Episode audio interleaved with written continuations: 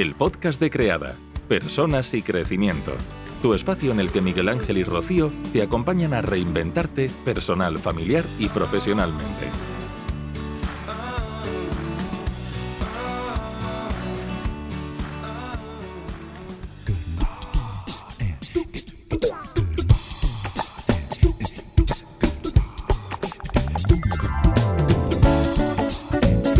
Guillén al día con Mónica Merino.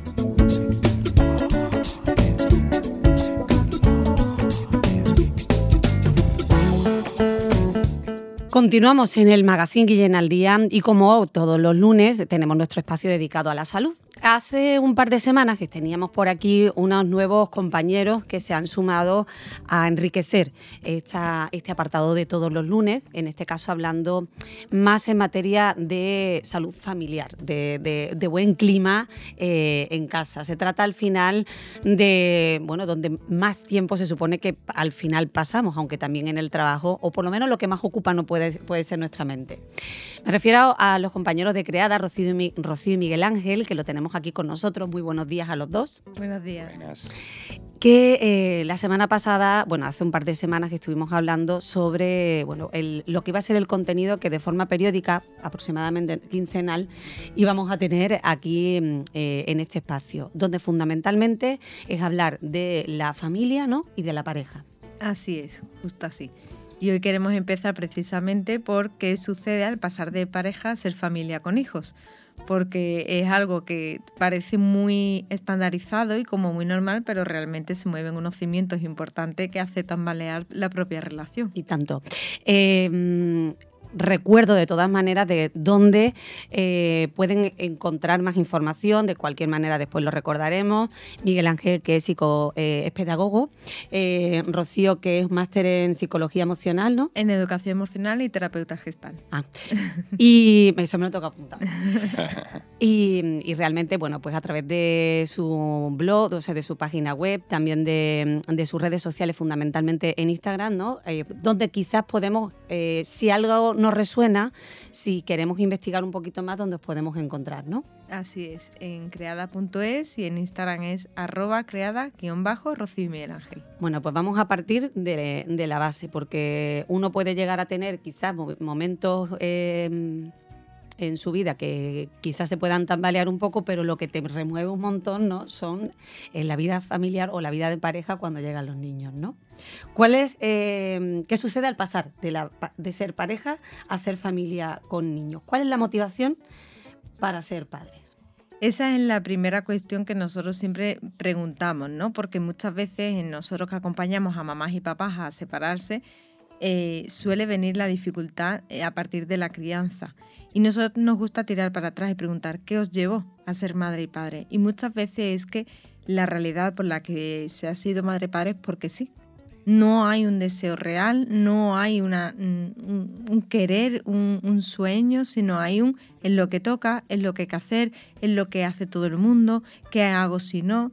Entonces cuando hay ese vacío, después nos topamos con la realidad, quienes somos madre y padre lo sabemos, de que ya no hay marcha atrás y que supone una responsabilidad donde el tiempo se reduce muchísimo hacia uno mismo y toca priorizar otra serie de cuestiones. Y tienes a unos seres indefensos que te necesitan 24 horas al día al inicio, con el agotamiento que eso supone, cuando no hay un deseo y no hay una motivación real, sino es porque sí, wow, eso es un choque con la realidad, con uno mismo que genera un conflicto interno que después va a generar conflicto en la pareja, conflicto vital y está la famosa crisis de los 40 que tiene mucho que ver también con esta historia de inicio de por qué nos ha, qué nos ha llevado a ser madre o padre. Entonces, Entonces, ¿la crisis de los 40 llega por eso? No, no llega por eso, sino que cuando no he llevado la vida que deseo y llega a esa edad, es como, ¿por qué estoy aquí? ¿Quién me ha traído a mí a tener hijos? Y por qué lo, y esas preguntas que no nos hemos hecho antes pasan muchas facturas en la relación de pareja. Entonces, lo primero que hay que preguntarse es que me llevo aquí para asumir la responsabilidad de mi decisión, para poder así hacerme cargo y buscar salidas, no devolver a los hijos, evidentemente, no se puede. pero sí buscar salidas a mis necesidades. Eh, ¿Suele ser lo habitual Bueno, yo creo que hay muchos casos y, cada uno lógicamente lo hace desde, desde, un sitio diferente, pero también hay un papel que, bueno, un factor diría yo, que juega una importancia muy importante que es el ciclo vital. ¿En qué momento ¿no? se encuentra cada uno? Muchas veces nos encontramos con, con personas, especialmente hombres, que, en un momento de, enfrentarse a la realidad asumen y reconocen que se han visto un poco, pues eso, llevado por las circunstancias y sobre todo por una motivación que no era propia, no era un deseo que nacía de sí mismo, sino un deseo que nacía más bien pues de su pareja en este caso, ¿no? De que llega un momento en el ciclo vital precisamente en el que se plantea, bueno, pues a mí sí me apetece ser madre, como al fin y al cabo somos pareja, pues yo me dejo llevar por esa circunstancia. Claro, sin, sin sopesar muchas veces pues todo el calado que tiene esa, esa decisión, no solo que es para toda la vida, sino, bueno, y ahora vamos a hablar sobre ello, ¿no? El tipo de paternidad que quieres ejercer, desde dónde lo haces y, qué referentes son en los que tú te estás basando para, para, llevar a cabo todo esto, que al fin y al cabo es un cambio no solo de, de, de modelo familiar, sino de vida, al fin y al cabo. Hombre, esto para quien todavía no sea padre y se lo esté planteando es fundamental. Esta sección le vendría de perlas porque ahí uno se plantea realmente porque eh, quiere ser, ¿no? Eh, en muchos casos pienso, juega un poco también la presión social, ¿no? Eh, el ciclo mm, biológico de la mujer. realmente estamos como en una rueda de hámster, ¿no? En la que parece que va más rápido de lo que tú quieres ir. Y y quizás eh, estás tomando la decisión que crees acertada en ese momento. También la realidad eh, es que no la conoces. Entonces tú tienes esa expectativa, tú ves a... Em, cuando ves, por ejemplo, a tus sobrinos, a tu gente de alrededor, pues yo a mis hijos los criaría, pues yo tengo ganas, entonces como que te motiva. Y quizás, eh, bueno, pues hay que ir un poquito más a, la raíz. En el caso de cuando ya te topas con, con esto, ¿no? Em, y realmente las motivaciones ya nos podríais decir cuáles son, pero bueno, fundamentalmente parten de la base de que es algo como que, ah, que toca, ¿no? Una vez que tú decides o has asumido que ha sido por eso, ¿es ya más sencillo ponerle remedio o cómo? Claro, porque es más fácil desde la asumir la responsabilidad de lo que tengo delante. Si yo me estoy peleando por dentro en silencio, voy a estar señalando hacia afuera de eh, responsabilizando, culpando a mi pareja, a mis hijos, a mis compis de trabajo de mi malestar. Si yo puedo reconocer que mi malestar viene porque en un momento tomé una decisión que a día de hoy no me gusta, entonces puedo destapar en mi conflicto y resolverlo bueno, con ayuda profesional o conmigo misma en mi silencio, con meditación, hay mil maneras, pero al menos ya no estaré frustrada hacia afuera culpando a todo el mundo de mi malestar, sino que me puedo hacer cargo y ver con lo que tengo en la realidad de mi contexto cómo puedo atenderme y cuidarme para afrontarlo de otra manera. Entonces, al final, si viene un extraterrestre de fuera, verá que esa persona sigue haciendo lo mismo, pero si le pasa un escáner emocional, verá que el desde dónde lo hace va a cambiar.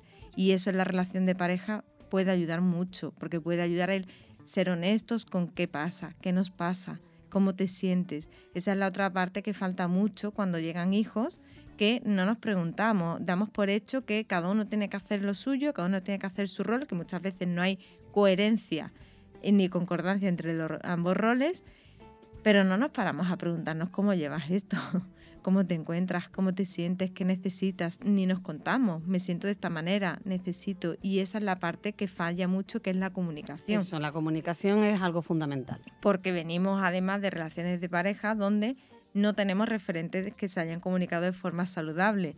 Entonces ahí, bueno, en una pareja pues pasamos por alto según qué cosas, hacemos como si nada, nos callamos y explotar como que tarda más en llegar el explotido.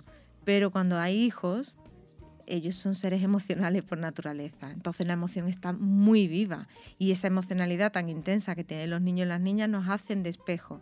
Y esas emociones que nos hemos ido callando, reprimiendo y que están guardadas en un cajón, hace que, como un armario, yo veo en mi mente un armario que de repente está muy lleno y se abre de par en par. Y todo lo que hemos ido callando explota de alguna manera con los hijos. Entonces por eso es muy importante establecer una comunicación que requiere que aprendamos porque en la mayoría no sabemos, sabemos hablar, pero no sabemos comunicarnos y comunicarnos requiere hablar y escuchar. Eso y yo añadiría algo más, ¿no? Y es el, tema de que lo que no se nombra no existe realmente. Entonces, eh, muchas veces hay cosas que efectivamente por distintos motivos decidimos no hablar, decidimos pasar por alto o simplemente no, abordarlo. Eh, claro, en el momento en que le ponemos nombre a todo eso, a partir de ahí ya podemos abordarlo. Esa desazón interna que sentimos muchas veces y que no sabemos de qué viene o de dónde, y, como dice Rocío, se puede abordar desde muchos sitios pidiendo ayuda a un profesional o con meditación pero tiene mucho que ver también con que eh, con la comunicación interna, es decir, cómo nos hablamos, cómo nos contamos las cosas y si además no damos el paso a contárselo, en este caso a nuestra pareja, pues evidentemente eso es una, una situación que al no tener nombre no existe. Cuando llega el momento en el que por saturación, por, por mm, bueno, como decimos, ¿no? que el vaso rebosa, es cuando tendemos a, buscar ayuda. ¿no? Pues la opción que ponemos es, oye, vamos a ponerle nombre a esto, vamos a ser honestos, vamos a ser valientes, vamos a, abordar esta cuestión que, tenemos por delante y vamos a intentar nombrarla. Y si no sabemos, pues pidamos a alguien que nos pueda echar una mano para ponerle nombre y desde ahí ver qué podemos hacer con esto. Sobre todo yo creo que también puede ser complicado cuando tienes una madeja en la cabeza, ¿no? ya no sabes por dónde te, puede venir, no sabes eh, identificarlo, el propio diálogo interno, ¿no? Igual hasta nos hablamos peor eh, me decían una vez que eh, de la manera en la que tú hablas al resto es una mínima parte de lo como tú te hablas a ti, ¿no? De si te exiges mucho, de si pides mucho, de si no sabes nombrarlo, de, si eres muy negativo o muy agresivo a lo mejor hablando. Eh, cómo te tienes que estar hablando a ti por ti dentro y, a lo mejor ni eres consciente. Lo que sí está claro que la comunicación es fundamental, pero ese paso de sentarse cuando hay agotamiento, cuando se trata a lo mejor de un bebé tan, tan pequeño, cuando falta el sueño, cuando uno no tiene ni tiempo para mirarse a la cara, eso tiene que ser súper difícil. Es muy difícil. Luego pasa, pero claro, te dice todo el mundo, eso le pasa a todo el mundo, eso pasa. Y dices tú, pero no, quiero ponerle solución ahora, ¿no? Claro. Sobre todo cuando es un bebé. Y también, por un lado, en, cuando son un bebé hay dos dificultades grandes. La primera es el ritmo social que tenemos, donde mm, ya no criamos en tribus, sino en una sociedad muy individualista, donde los cuidados no se tienen en cuenta y está todo montado al revés de la crianza, del ritmo vital de un bebé. Entonces esa es la primera dificultad y es importante tenerla en cuenta para ser mm, realistas con lo que podemos hacer. Y después está el querer abarcarlo todo criamos a un bebé y queremos que el resto de nuestra vida siga igual. Y eso es imposible, eso sí que es imposible. Requiere priorizar. Y si, ¿qué queremos? Eh, que no se dañe. ¿Qué queremos cuidar? Pues eso, ponerlo en primer lugar. Y si queremos cuidar la pareja, queremos cuidar uno de los trabajos al menos para poder tener eh, eh, un sustento y alimentarnos, entonces dejar a lo mejor la vida social o según qué hobby, dejarlos al final pero querer seguir al mismo ritmo con los hobbies, la vida social, el trabajo, algo se va a dañar. Y es fácil que lo primero que se dañe es la pareja, porque como lo tenemos en casa, no le damos importancia hasta que ya se ha dañado mucho y ya pues vienen a pedirnos ayuda a nosotros por la terapia de pareja o porque ya es una separación inminente. Entonces ahí es muy importante establecer prioridades y a partir de esas prioridades, pues en lugar de organizarnos para salir a comer con la familia extensa, vamos a organizarnos para tener 20 minutos a la semana. Cuando hay un bebé no podemos pedir más, pero 20 minutos a la semana de bajar abajo y tomarnos un café, o un café en nuestra terraza, o los dos solos, pero 20 minutos. Y ese espacio nutre. Si no decimos, bueno, 20 minutos da igual, nos lo saltamos, sí, pero si nos lo saltamos una semana y otra y otra, ¿cuándo nos encontramos la pareja? Bueno, y no usar esos 20 minutos para precisamente echar... Eh, más en caso, ¿no? Claro. La realidad es que cuando somos madre y padre nos topamos con, tres claves, decimos nosotros. La primera de ellas es que no conocemos a esa persona en su rol de madre y de padre. Nos hemos enamorado de un hombre y una mujer, o de dos hombres y dos mujeres, pero de esa persona. Y cuando la vemos en eh, ejercer como madre y padre, podemos toparnos con la realidad de que no nos gusta. No nos gusta como lo hace y eso puede ser un cisma importante en la relación y hay que cuidar esa parte de tener conciencia de que la expectativa que tenemos todos los seres humanos es que todo el mundo lo hacemos iguales. Claro. Y no nos damos cuenta que somos distintos y cada persona tiene una historia de vida diferente, tiene unos miedos distintos, tiene unas prioridades a la hora de criar también dispares y no lo hemos hablado antes. Y nos topamos que cuando ya estamos en el ajo, ya somos madre y padre, hay muchas diferencias. Pero esas diferencias, Mónica, no tienen por qué ser malas. Esas diferencias solo requieren que las hablemos para ver si tenemos el mismo objetivo. Si tenemos un mismo objetivo común y está claro, permitamos que cada uno lo haga a su manera, con ciertas líneas rojas claras. Vamos a establecer cuáles son las líneas rojas que no estamos dispuestos a pasar, vamos a consensuarlas. Si no llegamos a consenso, vamos a seguir hablando. Si no llegamos a consenso, hay que hablar más. y es así como podemos entonces establecer un clima donde haya respeto a las necesidades de la criatura y a las necesidades de los dos adultos. Y eso es el primer gran movimiento que se produce. Y eso se puede hacer cuando ya todo el engranaje está en marcha, ¿no? Cuando la familia ya ha empezado a andar y estamos viendo que genera ese malestar, ¿no? Evidentemente no podemos tener, digamos, controlada todas las situaciones, ¿no? Y no, no podemos eh, hacer un máster o una carrera completa antes de, emparejarnos. Y evidentemente este tipo de cosas pues saltan precisamente cuando ya estamos andando el camino. Eh, a mí me gusta una cosa que sobre lo que comentaba ahora mismo Rocío, ¿no? De que no conocemos a, nuestra pareja en, nuestro, en su rol de padre o, o de madre.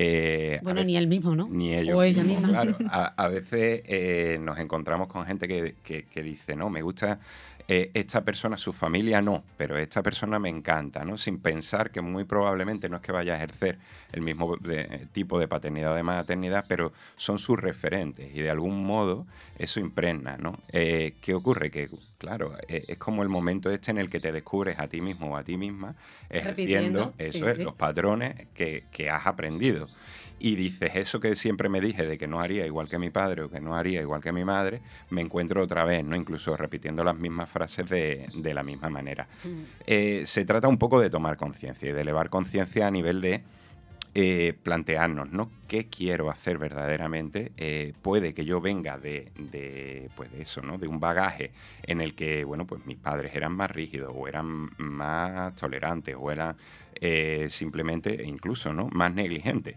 Mm, pero yo, ¿qué quiero hacer con esto? ¿no? Tengo una criatura que, ha venido, que como hemos hecho durante este recorrido, hemos decidido de tal o de cual manera, pero la realidad es que está aquí. Está aquí y es, y, es el asunto más importante porque tenemos que estar verdaderamente unidos y porque tenemos que construir. Entonces, a partir de ahí, ¿qué quiero hacer? Yo puede que mis referentes sean uno, pero yo si quiero ejercer un tipo de paternidad o de maternidad diferente, quizás tengo que buscar otro referente, quizás tengo que formarme, quizás tengo que buscar ayuda.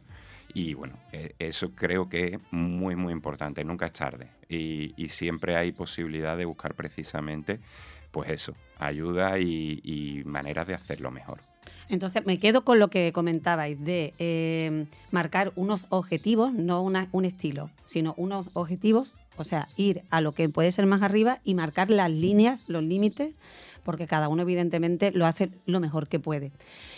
Eh, apunto también a que cuando lo estén haciendo de la manera en la que tú no creas, y aquí yo peco, por ejemplo, me meto en el jardín, eh, no mirar. Porque realmente eh, si te gusta llevar un poco como el control de, todo y ves que no lo están haciendo de la misma manera, bueno, a lo mejor se lleva por otro camino, ¿no? Claro, y sobre todo tener claro que si está dentro de los márgenes que habéis establecido como pareja, de las líneas rojas que no vais a pasar, póntelo fácil, no mires, claro. si es algo que no está dañando y que no, no traspasa vuestro marco establecido, claro, porque al final es muy importante ese respeto, porque en la medida en la que, y esto caemos mucho las mujeres respondiendo a los estereotipos de género, es fácil que cuando eh, no lo hacen como creemos que tendría que hacerlo, entonces infantilizamos a ese hombre y lo, lo, nos relacionamos con él, que es nuestra pareja, como nuestro hijo. Y le reñimos y le llamamos la atención y ya el culme es cuando lo hacemos delante de los hijos. Y eso es muy importante cuidarlo. Y en los casos que cuando están separados hay que cuidarlo igual porque de una manera lo que estamos quitando es autoridad cuando la familia, la pareja sigue junta. Y de la otra manera, cuando la pareja está separada, se resta autoridad y además se puede generar conflicto de lealtades, de lo que ya hablaremos más adelante. Entonces, de una manera o de otra, siempre va a ser perjudicial. Ese respeto al rol que ejerce como madre, como padre, es súper importante. Lo que sí está claro es que la maternidad o la paternidad eh, nos remueve bastante.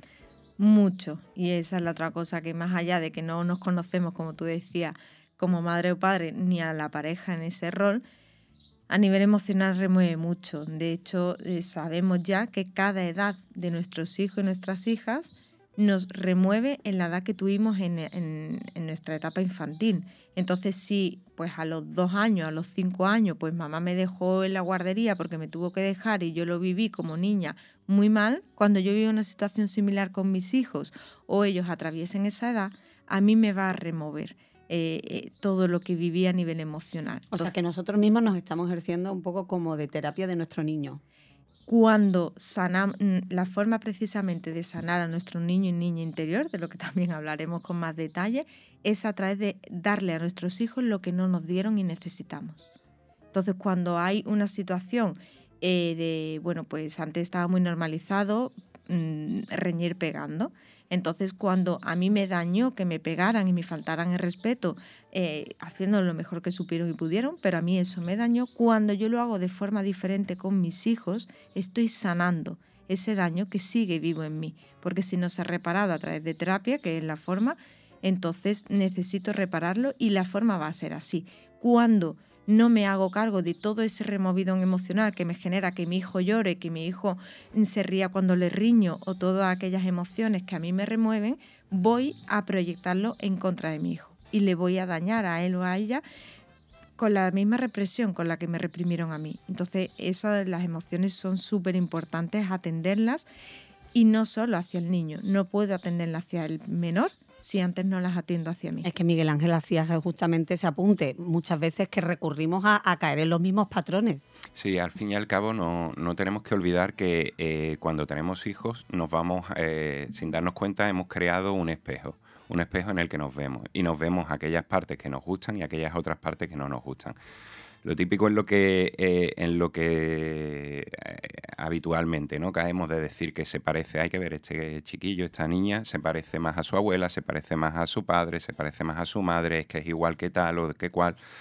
Eh, que tantas veces mm, suele ser algo negativo, en este caso además se pone de relieve en qué me está reflejando a mí. Y cuando los hijos nos hacen de espejo, pues claro, ahí, ahí sí que se mueven cosas, porque muchas veces se eh, vemos cosas que no somos capaces de, soportar y, vemos heridas que verdaderamente no tenemos sanadas. Y a veces queremos sanarlas a través de, de, nuestros hijos, sin ni siquiera haber hecho el trabajo de intentar sanarlas previamente en nosotros. No podemos ayudarles si no nos hemos ayudado a nosotros cuando te topas con eso dices, es que es como yo, ¿no? Eh, y nunca, eh, para algunas cosas es para lo bueno, pero cuando te genera el rechazo es cuando te ves a ti mismo eh, en lo malo, ¿no? En una frustración, en no saber manejar algo, en una rabieta que ya no sabes cómo controlar. ¿Ahí qué es lo que recomendáis, por ejemplo, que se pueda hacer? Ah, en ese momento es una pedazo de oportunidad. Jodida, pero oportunidad. Porque es aprender a aceptarnos con todo lo que somos. Normalmente vivimos en esa lucha interna donde lo que me gusta lo veo y genial, pero lo que no me gusta trato de evitarlo o me castigo continuamente en esa exigencia a la que tú aludías antes. Entonces, la oportunidad de que como a nuestro hijo lo amamos a veces con más facilidad de lo que nos amamos a nosotras mismas, en ese caso, ser capaz de abrazar esa parte suya que no me gusta y abrazarme la mía. Entender que yo también soy eso y que no es malo y que no que solo necesita ayuda como yo necesito ayuda. Y qué me hubiese gustado a mí cuando yo de niña estaba ahí, qué necesitaba, cuando a día de hoy estoy ahí, qué necesito. Y desde ahí, wow, lo puedo ir de otra manera, donde respiro y venga, vale, me necesita, yo me necesito. Y desde esa palabra ya no es este niño que siempre me está dando calor, que siempre está igual, será posible. Ahí estoy en mi niña interior, donde no me quiero hacer cargo de esto porque es muy desagradable y muy molesto. Cuando respiro y digo, venga, ¿qué necesita? Ah, y ahí toma el mando otra vez la adulta y puedo hacerme cargo y al mismo tiempo que me hago cargo, me sano. De los dos niños, ¿no? Sí. El niño tuyo propio. Y bueno, de ahí vemos ese crecimiento también que se hace como persona, ¿no? Y eso también repercute si, si le, te enfrentas de esa manera a precisamente lo que puede generar crispación, ¿no? Que al fin y al cabo acabas con quién pagándolo, eh, con el niño, contigo mismo y con la pareja. Entonces yo creo que eh, si se le afronta de frente eh, ese momento, ese tipo de momento, en lugar de alejarte, ¿repercute positivamente entonces en la pareja? Repercute positivamente en la pareja y yo añadiría que además de la aceptación está el tema de la compasión. Es decir, no tener una mirada inquisidora, no tener un juicio extremo, y, mirarnos desde la compasión. La compasión, no nos equivoquemos, no, no tiene nada que ver con la condescendencia. Es precisamente aceptar que mm, no tenemos el poder para, cambiar las cosas y muchas veces, aparte de aceptar, pues tener compasión con, nosotros mismos. Y a partir de ahí, bueno, pues es mucho más sencillo, es más fácil decirlo que hacerlo, lógicamente. Lo que pasa que mm, también lo que sucede es cuando solo uno de los dos se hace cargo como estamos hablando, de ese autoconocimiento, de en lugar de enfrentarme al niño y proyectar en él todo mi malestar, acojo su malestar y el mío y voy resolviéndolo, cuando solo uno de los miembros de la pareja lo hace, empieza a crearse una diferencia, una distancia muy grande entre los dos, que es muchos de los casos que recogemos cuando vienen a pedir ayuda para una separación, que es no ha pasado nada, simplemente estamos en otros puntos. Y efectivamente, ¿por qué? Porque cuando nos emparejamos solemos hacerlo desde nuestras heridas. Y yo digo que somos dos quesos gruyer, cada uno con sus agujeros, cada uno con sus vacíos, nos emparejamos y hacemos de tapón el uno del otro. Pero cuando empezamos a hacernos cargo de nuestras heridas de infancia a través, gracias a nuestros hijos que nos van mostrando esos vacíos, esa herida, si voy cosiendo yo mis heridas, pero la otra parte no va cosiendo, dejamos de encajar en esos agujeros que nos tapábamos. Y entonces ahí no tiene que haber pasado nada grave, nada que, sea mm, reconocido socialmente para justificar una separación, que parece que hay que justificarla, sino que es ese malestar de ya no me suma esta persona, porque ya en lo que me podía aportar ya no me sirve, porque ya estoy en otro punto. Claro, y ahí ves em, como única... Bueno, y claro, ¿qué se hace también con eso? A partir de ahí hay que ver si hay un amor que nos permita hacer un cambio en la relación de pareja de, para encontrar un nuevo equilibrio. A veces solo necesitamos reajustarnos para volver a encontrarnos en un nuevo espacio, porque si ya eh, el contexto individual ha cambiado, necesitamos hacer cambios en el contexto de pareja. Y nos ha pasado parejas que han venido para separarse y al final con los reajustes que hemos propuesto, lo han llevado a cabo, han dicho que no, que no, que nos hemos encontrado, que estos cambios nos han servido precisamente para encontrarnos en un nuevo contexto que hemos creado. Y otras veces el ciclo de pareja ha terminado y no pasa nada. los hijos y las hijas no nos necesitan conviviendo a toda costa, nos necesitan felices y esa felicidad puede lograrse en pareja y conviviendo y a veces no. Y también está bien y ya profundizaremos en ello uno de los puntos fundamentales también eh, la relación de, pareja y que cambia muchísimo eh, cuando hay niños es que no hay tiempo. no hay tiempo para nada y la pareja, bueno, pues también requiere su, espacio, su momento eh, y además sus momentos íntimos, ¿no? De sexualidad. Y también todo esto cambia cambia muchísimo y justo en la etapa que tú nombrabas, cuando llega un bebé, ahí es como el agotamiento que tenemos es nivel 1000 y no estoy además encima para mm, complacerte o para encontrarnos en la sexualidad. La mayoría de las mujeres venimos de la complacencia a todos los niveles y también en los momentos de intimidad. Y eso se convierte en un escollo muy grande no hemos recibido educación sexual casi nadie. La población adulta actual no tiene ni idea y requiere que empecemos a descubrirnos en una nueva sexualidad. El sexo no es sexualidad, no solo es sexualidad, es muy amplia y los hijos nos ponen por delante esa posibilidad de descubrirnos en una sexualidad mucho más amplia, mucho más respetuosa con el ritmo que ahora tenemos, con el agotamiento y eso no puede darse si no hay un espacio de formación, sino un espacio de información y no requiere que vayamos a cursos, pero hay muchos libros, hay muchos vídeos, a día de hoy muchos recursos gratuitos que están en Internet alejados del porno, donde sí podemos acudir para entendernos, porque todavía es un tema muy tabú y es una realidad del día a día. Y cuando seguimos manteniendo que ese hombre eh, quiere sexo de la misma manera que lo ha recibido hasta ahora y esa mujer se siente culpable porque no le da lo que cree que necesita y... Es como otra, otra, otra piedra más, ¿no? Otra piedra más de culpa. Y ahí eso sí que produce un gran alejamiento. Y solo necesitamos entendernos. Y por eso volvemos a hablar. Claro, aquí todo está eh, eh, la clave en el, en el diálogo, cosa que quizás cuando te encuentras que no tienes las herramientas eh, puede costar hasta más trabajo. Y sentarse a abrir un melón mm, duro, pues claro, a lo mejor mm, lo vas aplazando, lo vas aplazando y se puede ir haciendo cada vez más difícil luego de poder cortar una tajada. ¿no? Em, realmente, eh, sobre todo aquí en la parte del hombre, la mujer también, ¿no? Se vuelca porque el bebé, en este caso, sobre todo en esas primeras etapas, requiere muchísimo más de, la parte de, la madre, sobre todo si está lactando, si, eh, bueno, pues realmente es como más mayor el vínculo. Y eso a lo mejor el hombre eh, no lo llega a, entender, o sí, la mujer al mismo tiempo siente que también tiene que deberse a eso, eh, hay desequilibrio. Hay un desequilibrio enorme y, es necesario además ponerlo de relieve. Eh, a partir de la maternidad, mm, quien cambia verdaderamente, quien tiene unas necesidades diferentes es la madre. Eh, en la paternidad la sexualidad no, no cambia prácticamente, pero precisamente por eso requiere cada uno de un trabajo diferente.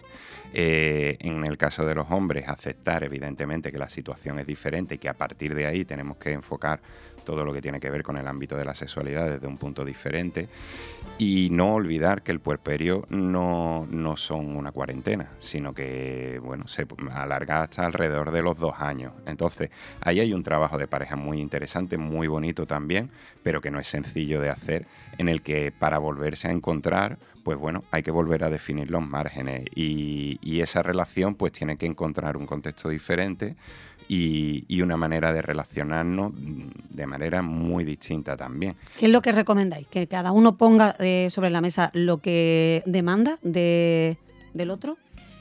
Cuando demando estoy exigiendo muchas veces. Bueno, cuando demando lo que pido. Claro, entonces ahí lo primero es lo que necesito. ¿Qué necesito yo? Y la otra persona que exprese qué necesita. Y desde ahí vamos a ver si yo puedo dártelo o no puedo dártelo, si yo quiero o no quiero. Pero desde yo necesito, como nosotros siempre abogamos por la comunicación no violenta, donde hablamos en primera persona en singular, yo siempre, y yo me siento y yo necesito. Y desde ahí yo propongo.